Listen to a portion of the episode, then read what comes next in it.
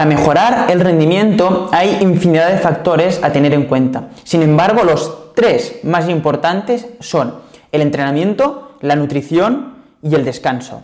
Pero el descanso, como seguramente ya sabrás, es el que más se suele subestimar, porque normalmente tendemos a pensar que más es mejor, contra más entrenemos mejor y que no hace falta eh, descansar, que cuando te notas que no estás mejorando o que lo que que no vas tan bien como pensabas, en vez de pensar que a lo mejor lo que necesitas es descansar para asimilar el entrenamiento que estás haciendo, solemos pensar a que no estamos entrenando suficiente y que tenemos que entrenar más y descansar menos.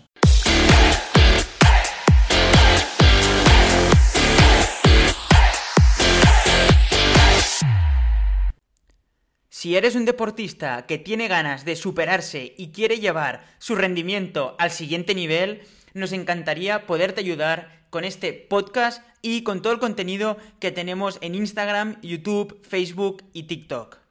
Si quieres más, puedes ir a sagredotraining.com y ver qué es lo que se ajusta mejor a tus necesidades. Si entrenas siempre a bloque, como seguramente hacen tus compañeros, no vas a mejorar más. Para tener un rendimiento extraordinario no hay que entrenar mucho, sino entrenar bien.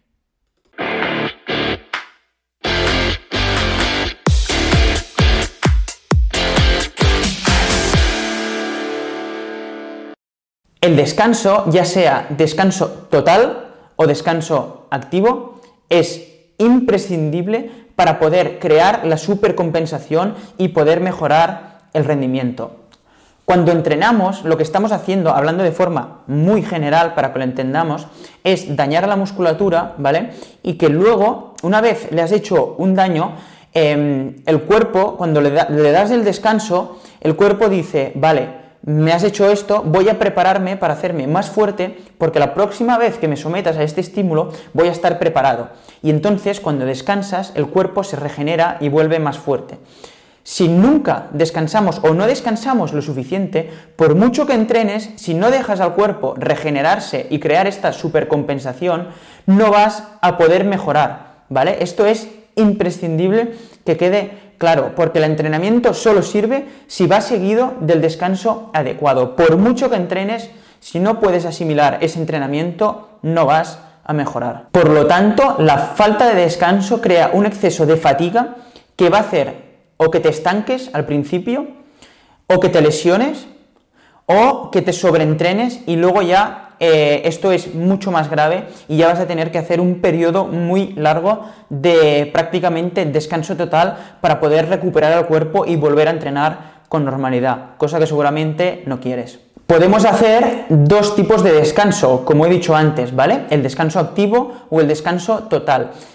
¿Cuándo hacer uno o cuándo hacer el otro? Pues bien, aunque haya triatletas de alto nivel o algunos deportistas de algunos deportes de alto nivel que no descansan del todo ningún día de la semana, cada vez hay más deportistas profesionales como Tadek Pogacar, según su entrenador Íñigo San Millán.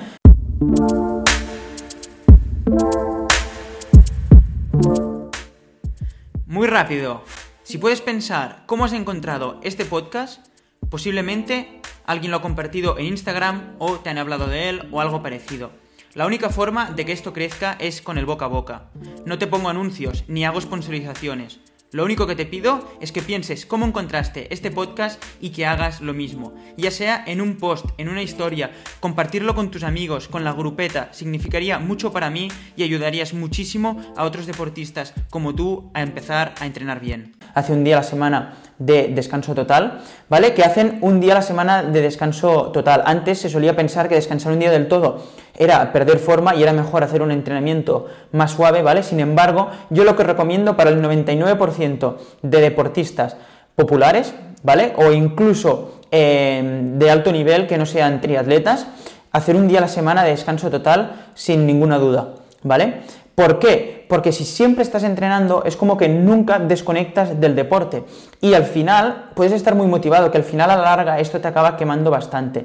Y lo digo por experiencia, tanto mía como de mis deportistas, puede ser mucho, mucho más beneficioso, en vez de hacer un día de descanso activo solo a la semana, hacer un día de descanso total y olvidarte del deporte por completo. O sea, no hacer nada relacionado con la bici, no... Em, ni con el correr, ni, nada. Simplemente te olvidas del deporte, no haces entreno de fuerza, core, ni estiramientos.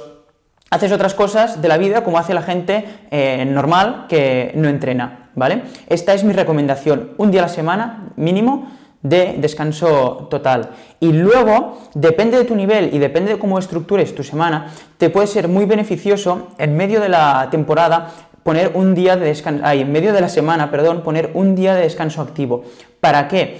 Para poder eh, permitir eh, recuperar de las sesiones más claves de la primera parte de la semana a la de la segunda parte de la semana. Por ejemplo, la, eh, la primera parte de la semana la podrías estructurar con lunes descanso total, martes un entreno de intensidad, miércoles eh, un entreno de fuerza, por ejemplo, jueves un entreno de zona 2 y viernes podrías hacer un día de descanso activo, ¿vale? Que podría consistir perfectamente, si eres ciclista, entre una hora y una hora y media de rodar a zona 1 súper, súper suave, como si fueras andando, o si eres corredor, podrías hacer lo mismo, de hecho, el día de descanso activo para un corredor recomendaría que fuera encima de la bici, haciendo algo muy muy suave para no tener más impacto, pero si vas muy corto de tiempo, también te podrías beneficiar de un trote de entre 20 y 40 minutos, muy muy muy muy suave, eh, que sea como prácticamente ir andando. ¿Para qué? Para luego los dos días de fin de semana, que seguramente tendrás más tiempo para entrenar, poder meterle caña y poder asimilar bien los entrenamientos del fin de semana.